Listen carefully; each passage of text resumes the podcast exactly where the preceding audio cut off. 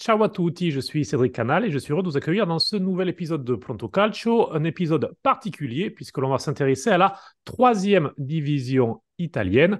Mais d'abord, générique, générique choisi par euh, l'animateur de ce podcast, je vous le présente dans un instant, un générique avec tellement de confusion.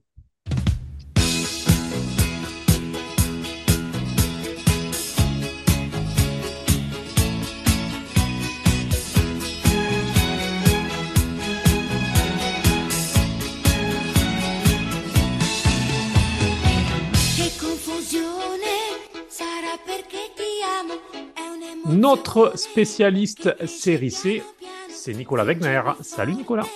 Bonjour Cédric, bonjour à tous les auditeurs. Alors, euh, tu n'as pas eu de confusion pour, euh, pour écrire euh, et préparer cette chronique sur la série C, parce que tu l'aimes cette série C. Est-ce que tu peux nous expliquer pourquoi tu, aimes ce championnat? Ouais, c'est un championnat qui, me tient à cœur parce que je me suis intéressé à, la série C en particulier grâce au club de, de Pordenone qui est une petite ville euh, du Frioul, pas très loin de qui au cours de, son histoire a, toujours évolué entre la quatrième et la troisième division, sauf lors euh, des, saisons 2019-2020 euh, et 2020-2021 où le club a, atteint la, série B, une série B suivie de près par notre ami Kiki d'ailleurs. Et Cédric, tu dois, tu dois t'en souvenir, puisque en 2017-2018, ils avaient tenu en échec le leader de Serie A à San Siro en Coppa Italia avant d'être stoppé euh, euh, lors de la séance de tir au but. C'est vrai, c'est un souvenir. Euh, ce, match m'a marqué parce que c'est vrai que c'était une équipe euh, d'ailleurs qui n'avait pas eu froid aux yeux. Hein. Je, me, souviens de ce match et moi je l'avais regardé sur, la rail à l'époque et, et l'Inter qui s'en était sorti presque miraculeusement. C'était vraiment le, type de bourbier qu'on connaît très rarement en Italie en fait parce que la, coupe avantage vraiment les, pros et là c'était vraiment euh, compliqué. Ouais, d'ailleurs, sur ce, cette campagne, ils avaient sorti également Lecce et s'étaient imposés à Cagliari. Et comme tu dis, le, format de la, de la, Coppa Italia ne permet pas euh, forcément de, faire euh, ce genre d'exploit. Euh, malheureusement, le club et, son équipe première ont totalement disparu de la circulation cet été en raison de graves problèmes financiers qui sont toujours en, en suspens, mais poursuit son activité footballistique uniquement avec les jeunes en ce moment. Alors, bon, on va commencer ce podcast. Et j'ai envie de dire que c'est ton côté du Frioul, donc très organisé, c'est pas très italien. On va le faire groupe par groupe, très, très bien en place. Et on commence par le Girone A. C'est le côté autrichien, comme dirait euh, Antoine Aiello. Exactement. Ouais, donc dans le, dans le groupe A, on a une petite surprise en tête euh, parce que Mantova est le surprenant leader à égalité de points avec euh, Padova. pourquoi surprenant? Parce que Mantova était le 16e du dernier championnat. L'arrivée de Davide Posancini a fait du bien au groupe, renforcé notamment par l'arrivée de Salvatore Bouraille, l'ancien capitaine de Pordenone. Mhm. Euh, et depuis sa prise en main de l'équipe, Posancini a signé un nul et quatre victoires, avec chaque fois au minimum deux buts d'écart. Alors voyons ensuite ben, comment ça se passe pour les autres équipes de ce groupe A. Donc Padova est, lui plus habitué à, à, lutter dans le sommet du groupe, donc co-leader actuellement, ils ont également le même parcours que Mantova, à savoir un nul inaugural et ensuite quatre succès. Euh, seule la différence de but les sépare pour le moment. Parmi les autres poursuivants, nous retrouvons des habitués comme Vincenza ou Virtus Verona. une résurrection pour la Triestina, auteur d'un exercice 2022-2023 catastrophique, mais qui démarre plutôt bien celui-ci.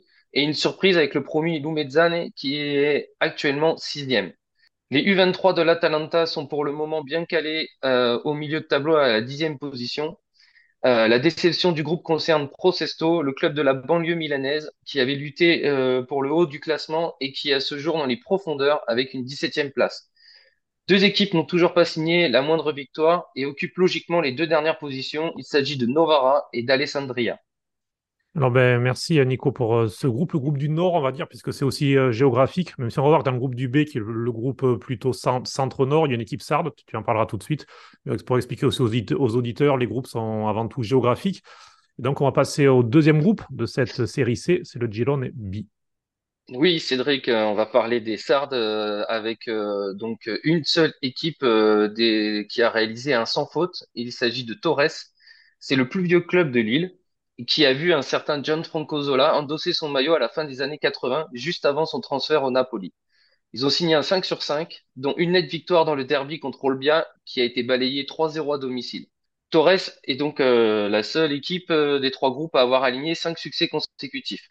Malgré une défaite lors de la première journée, Cesena a redressé la barre pour signer quatre victoires d'affilée avec à chaque fois trois buts minimum inscrits. Sans surprise, on retrouve le duo d'attaquants Simone Corazza et Christian Spendi en tête du classement des buteurs avec respectivement 5 et 4 buts.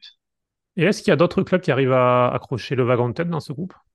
Alors pour l'instant, euh, on a Pescara qui a un match euh, en moins au compteur et qui pourrait dépasser Cesena en cas de succès et s'emparer de la deuxième place. Encore invaincu, l'ancien club du trio Immobilier Insigné Verratti a enregistré un nul, trois victoires et recevra une autre équipe sans défaite, Gubbio, même si pour le moment, le club de Lombrie a concédé trois nuls, dont deux 0-0 pour seulement deux succès. Reversés dans ce groupe en provenance de groupe A, les U23 de la Juve ont sérieusement patiné pour leur début de saison, enregistrant trois défaites consécutives avant de redresser la barre et de retrouver la victoire. Les jeunes Bianconeri sont englués dans le milieu de tableau. Avec aucun succès au compteur, Entella clôture le classement à cause d'une attaque atone. Et le plus inquiétant dans tout ça, c'est que les anciens pensionnaires de série B n'ont encore rencontré aucune équipe mieux classée du groupe. Parmi les autres mauvais élèves, nous retrouvons la Fermana qui possède la pire attaque avec un but marqué en cinq matchs, ou encore Ancon atomisé 4-0 par Cesena. Voilà pour euh, ce groupe B. On vous invite d'ailleurs, si vous pouvez aussi euh, voir les classements, comme ça vous, verrez un peu les, diverses dynamiques et les calendriers, ça se trouve facilement sur, Google. Mais donc on va filer dans, dans le sud, excepté la Sardaigne, pour découvrir ce qui s'est passé dans, dans, le groupe C.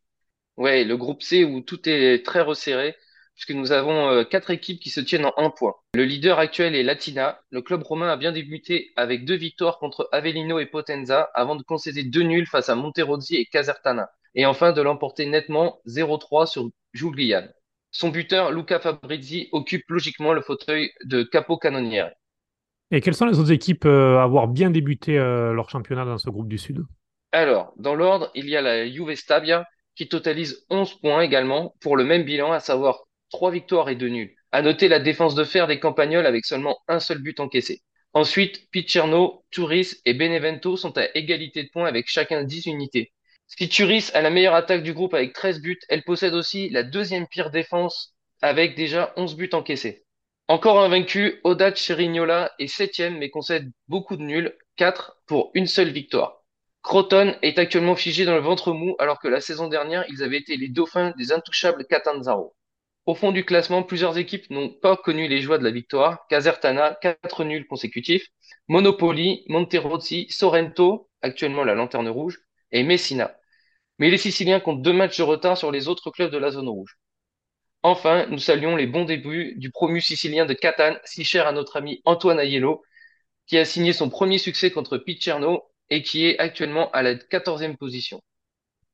Mais voilà pour euh, un tour rapide mais complet de la série C, euh, puisque tu parlais d'Antoine euh, et de Catane, lien direct ou indirect avec lui, c'est l'AC Milan qui a annoncé hier qu'elle devrait avoir une équipe en série C la saison prochaine.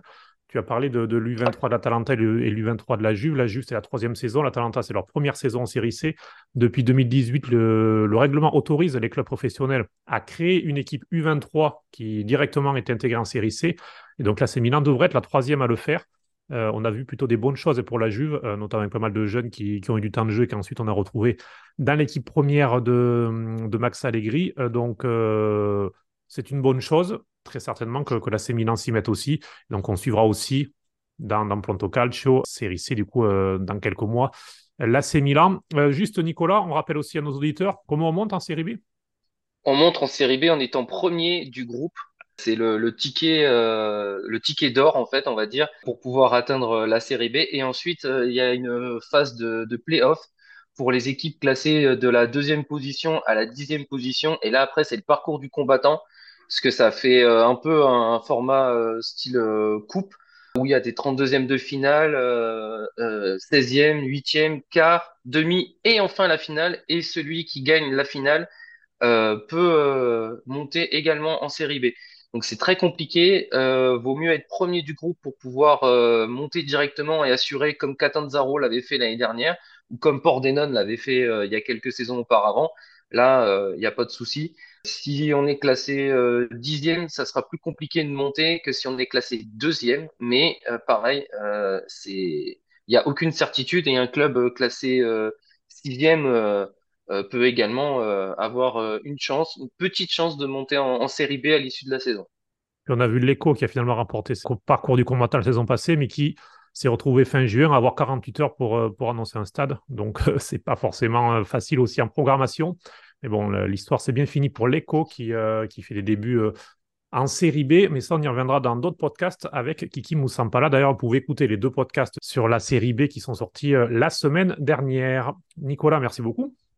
Ben, merci à toi et j'espère que la série C aura son public et, que ça plaît aux, auditeurs d'avoir euh, cet éclairage sur la troisième division, même si euh, ce n'est pas euh, peut-être ultra sexy, mais il y a quand même pas mal de, clubs qui ont évolué dans les deux premières divisions et qui méritent d'avoir cet éclairage. Et en tout cas, nous, on le fait sur Pronto Calcio. Et puis d'ailleurs, si vous avez envie d'avoir des, approfondissements, n'hésitez pas à vous proposer. Nicolas vous fera des, des points, que ce soit sur des clubs, comme tu le disais avant, des Benevento Pescara qui, euh, ou Catane, qui sont tombés, ou d'autres petits clubs qui, comme ça, qui, qui font leur parcours euh, et qui peut-être la série B. Exactement. Foggia aussi, ça fait partie de ces clubs qui ont connu la série B ou la série A pendant de nombreuses années, qui maintenant luttent pour essayer de, retrouver les, au moins la deuxième division italienne. Donc euh, n'hésitez pas, posez vos questions et, Nicolas sera un plaisir de vous répondre. Tout à fait. Je peux que conclure euh, là-dessus, Cédric. Tu as été encore une fois formidable. Je, ne peux que caquisser alors. Non. non, plus sérieusement, merci beaucoup Nicolas, c'était très intéressant. Et puis nous, on se retrouve pour des podcasts série A, série B, série C, nationale, des hors-séries aussi qui sont en préparation euh, très prochainement. Et puis on se quitte comme on a commencé avec un euh, générique choisi par Nicolas. Ça s'appelle Chetiamo de Ricky e Povelli, euh, chanson de, de l'histoire de la musique italienne. D'ailleurs, on est, on est sans générique fixe en ce moment. N'hésitez pas aussi à nous dire ce que vous en pensez euh, chacun notre tour. On vous propose des chansons ou, ou, de la musique, voilà, pour se faire plaisir. Ciao, ciao. Ciao.